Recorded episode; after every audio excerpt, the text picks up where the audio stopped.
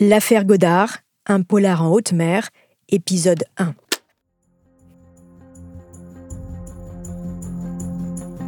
C'est l'histoire d'une famille qui se volatilise. Un feuilleton judiciaire digne des romans d'Agatha Christie. En septembre 1999, le docteur Yves Godard, médecin installé à Caen, disparaît en pleine mer avec ses deux plus jeunes enfants de 6 et 4 ans, après avoir probablement tué sa femme. Drame familial ou assassinat de toute une famille, plus de 20 ans après cette tragédie, difficile de le savoir. Bienvenue dans Homicide, je suis Caroline Nogueras. La disparition du docteur Godard est une affaire à s'arracher les cheveux pour tous les magistrats et enquêteurs qui ont eu en charge ce dossier. Un casse-tête qui doit encore, à l'heure où je vous parle, hanter la mémoire de certains.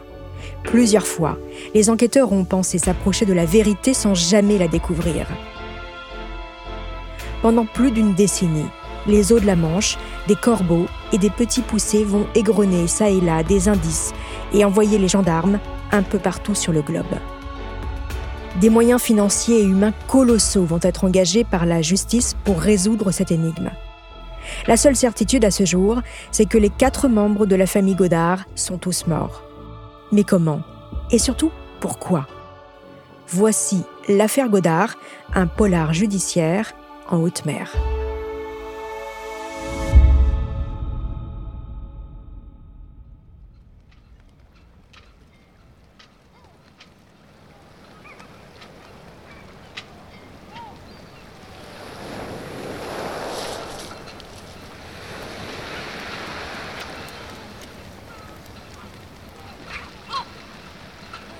5 septembre 1999.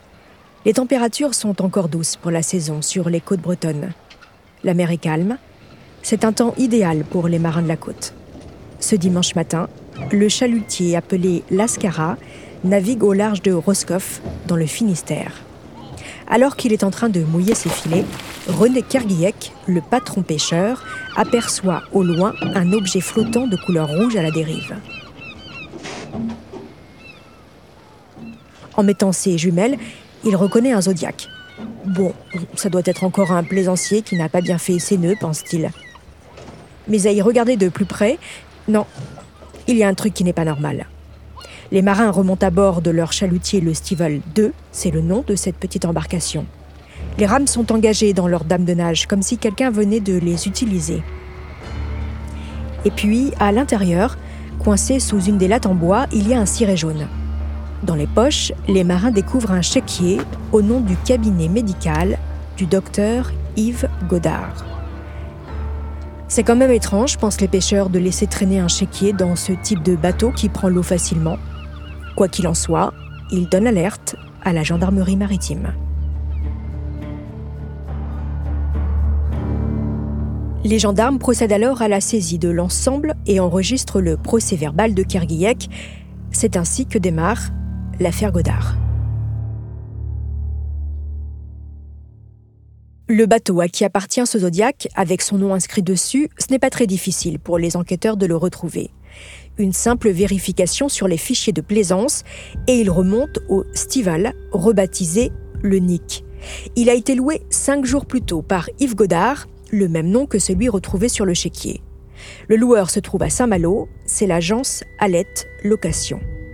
Le lendemain, le 6 septembre, les gendarmes maritimes de Brest prennent attache avec le loueur qui leur confirme que c'est bien monsieur Yves Godard qui a loué le bateau avec deux jeunes enfants pour une petite croisière de 5 jours jusqu'au 5 septembre. D'ailleurs, c'est vrai que nous sommes déjà le 6 et le loueur n'a aucune nouvelle de ses clients. Godard lui a expliqué vouloir faire une sortie en mer de Saint-Malo à Perros-Guirec avec ses deux enfants. Il était seul avec eux aucune femme ne les a accompagnés. Cette histoire ne sent pas bon. Il y a déjà pas mal d'éléments intrigants. Comment se fait-il que l'annexe du Nick ait été découverte en haute mer, à plus de 60 km des côtes? Ce genre de petite embarcation se retrouve en général près des côtes, justement, quand le bateau change de mouillage. Et un voilier qui disparaît alors que les conditions météorologiques sont excellentes, pas de vent, une mer d'huile, Et puis, le loueur a bien dit aux gendarmes que ce Godard avait l'air de bien s'y connaître en navigation. Un vrai marin, ça s'est senti tout de suite. Pas particulièrement sympathique d'ailleurs, plutôt taiseux même. Sur la radio des bateaux, aucun appel de détresse n'a été enregistré, aucun m'aider. Et Godard ne répond pas aux appels envoyés sur le canal 16 par la gendarmerie, ce canal affecté aux messages d'urgence sur les bateaux. Alors il ne répond volontairement pas, ou bien peut-être ne peut-il pas le faire, impossible de le savoir. En tout cas, aucune famille encore ne s'est manifestée. La gendarmerie ouvre une enquête pour disparition inquiétante. Des recherches sont engagées en mer pour retrouver le voilier. Mais rien, aucune trace du bateau. Est-ce un naufrage? Mais encore une fois, un naufrage un jour de mer d'huile? C'est absurde. Et puis quand bien même, un bon marin aurait eu le temps de monter dans un canot de survie. Les médias locaux comme le journal télévisé de Rennes relaient la disparition de cette famille. Ils ne savent pas encore que Marie-France, la mère, n'est pas montée sur le bateau et sur lequel on l'a vu pour la dernière fois le 2 septembre en compagnie de son seul fils. Un avis de recherche internationale a été lancé. La thèse de l'accident en mer est de moins en moins crédible. En attendant, à Tilly-sur-Seul, on s'interroge. La famille Godard était apparemment une famille sans histoire et Yves Godard réputé pour être un navigateur confirmé. Les gendarmes appellent ensuite chez les Godard dans l'espoir de tomber sur Marie-France, la femme de Yves, puisque le loueur de bateau leur a bien assuré que le plaisancier était venu sans sa femme. Mais personne ne répond. Elle semble s'être volatilisée elle aussi.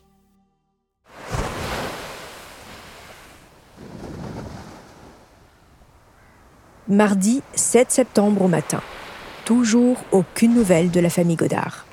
Les gendarmes maritimes de Brest sont arrivés à Saint-Malo.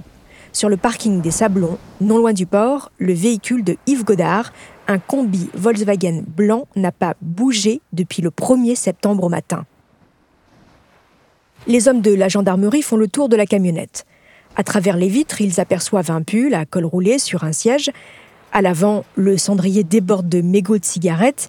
Il y en a même coincé dans les grilles d'aération avec des traces de rouge à lèvres, probablement les mégots de Marie-France. Il y a aussi quelques jouets d'enfants, des livres, des compresses et deux ampoules de morphine vides. Les enquêteurs ouvrent alors le haillon arrière du véhicule et la porte latérale. Et là, ça leur saute aux yeux. Oui, des traces de sang, grossièrement nettoyées. On ne voit que ça. Il y en a partout, dans le coffre principalement, et elles sont récentes. Du détergent a été certainement utilisé, la bouteille de mire est à peine entamée, mal vissée. Un corps a-t-il été transporté dans ce véhicule? L'enquête pour disparition inquiétante vient de prendre une toute autre tournure, celle d'une enquête criminelle.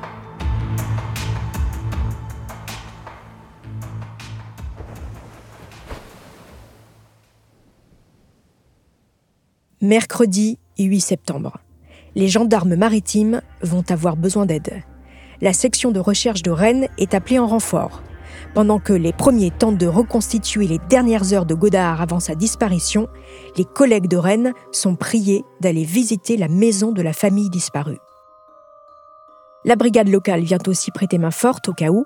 Le maire est appelé comme témoin, ainsi que le restaurateur du village. Les Godard habitent à la sortie de Tilly-sur-Seuil, une petite bourgade à l'ouest de Caen, en Normandie. Une fermette modeste, mais non dénuée de charme. À première vue, les gendarmes ne constatent rien d'anormal. La maison est silencieuse, le frigo est plein, les cartables de la petite Camille, 6 ans, et de Marius, 4 ans, sont prêts pour l'école. Une scène de la vie quotidienne. Il y a un mot griffonné sur la table. On part quelques jours. On revient dimanche, signé Marie et Yves un mot qui doit s'adresser aux aînés de Marie-France. Elle a deux enfants d'un premier mariage, deux ados. Les enquêteurs poursuivent leur investigation dans toutes les pièces de la ferme. Et chose étrange, il y a des traces de sang sur les marches de l'escalier. Ce sont des taches de petite taille sur les marches du haut. Et puis, à l'étage, il y a également du sang sur la porte des WC, plus importante. Sur la porte de la salle de bain également, encore plus grosse. Mais le pire, c'est dans la chambre conjugale. Il y en a partout. sur la porte, sur les murs et sur le matelas. Le sang a été lavé, mais les taches sont persistantes. Les gendarmes ne sont pas au bout de leur surprise. Dans le tambour de la machine à laver, un plaid est recouvert de sang. Des prélèvements sont effectués et immédiatement envoyés en laboratoire pour les faire analyser. Dans la salle de bain, les enquêteurs récupèrent les brosses à dents de toute la famille afin de récupérer des empreintes génétiques. Évidemment, ils procèdent à une enquête de voisinage. Il y a bien la voisine qui a croisé Godard le 1er septembre à 9h du matin avec ses deux enfants dans le combi. Elle est allée le saluer quand elle l'a vu quitter sa maison. Il lui a expliqué partir quelques jours en mer et lui a demandé si elle pouvait s'occuper de leur chat. Elle a trouvé cela étrange car d'habitude, Yves vient lui demander au moins la veille quand il part en week-end. Et il fournit les croquettes. Et puis il y a quand même l'école des enfants qui a repris. Étonnant de partir si tard. Mais bon, la voisine n'a pas voulu poser trop de questions. Les gendarmes procèdent à des fouilles tout autour de la maison des Godards, en vain.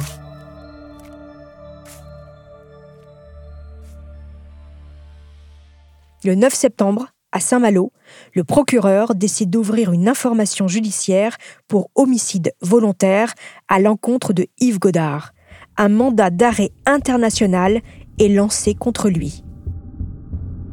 Il est désormais un fugitif recherché par les polices du monde entier. Quant à la gendarmerie maritime de Brest et la section de recherche de Rennes, elles vont devoir travailler main dans la main pour une durée indéterminée. Pas moins de 40 gendarmes sont mobilisés dans une cellule d'enquête créée spécialement. Les analyses de sang retrouvées dans la maison sont revenues et confirment la suspicion des enquêteurs. Il s'agit du sang de Marie-France Godard, la mère de famille. Quant aux enfants, ils semblent avoir été drogués car un mélange de somnifères et d'anxiolytiques a également été retrouvé dans la salle de bain de la maison. Les habitants du village des Godards sont sous le choc le journal télévisé de TF1 leur consacre un reportage. À Tilly-sur-Seul, tout le village est bouleversé. Plus les jours passent, plus les nouvelles sont terrifiantes. Hier, on apprenait avec certitude que le sang retrouvé dans la maison de la famille Godard appartenait bien à Marie, la femme du docteur Godard. Aujourd'hui, la question que tout le monde se pose est que sont devenus les enfants? Toujours gentils, euh, comme des petits enfants de leur âge. Moi, étant grand-mère, euh, vous savez, c'est une chose euh, qui marque. Pour le restaurateur, M. Michel, voisin de la famille, mais surtout témoin de la perquisition des gendarmes, il ne fait aucun doute du sort de Marie Godard. Il y avait du sang à la tête du lit côté gauche euh, sur le sommier. Voilà. Le sommier était transpercé de sang partout. Et le haut de la couette, parce que le lit était correctement refait. Hein, le haut de la couette était ensanglanté aussi. C'est tout. Et puis après, les enquêteurs, eux, ont constaté qu'il y a eu du sang, il y a eu des projections de sang le long du mur de la chambre, mais qui avait été nettoyé. Que s'est-il passé? Où est la famille Godard? Le scénario qui se dessine pour les enquêteurs, le voici. Godard a tué sa femme dans le lit conjugal, puis il s'est lavé les mains dans le lavabo de la salle de bain.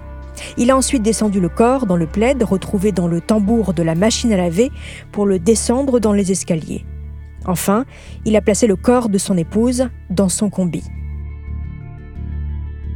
Les gendarmes pensent tenir le scénario du crime, mais le mobile, c'est un mystère. Pourquoi ce drame familial? Qui sont les Godards Où sont Yves et ses enfants? Les enquêteurs ne sont pas au bout de leur surprise.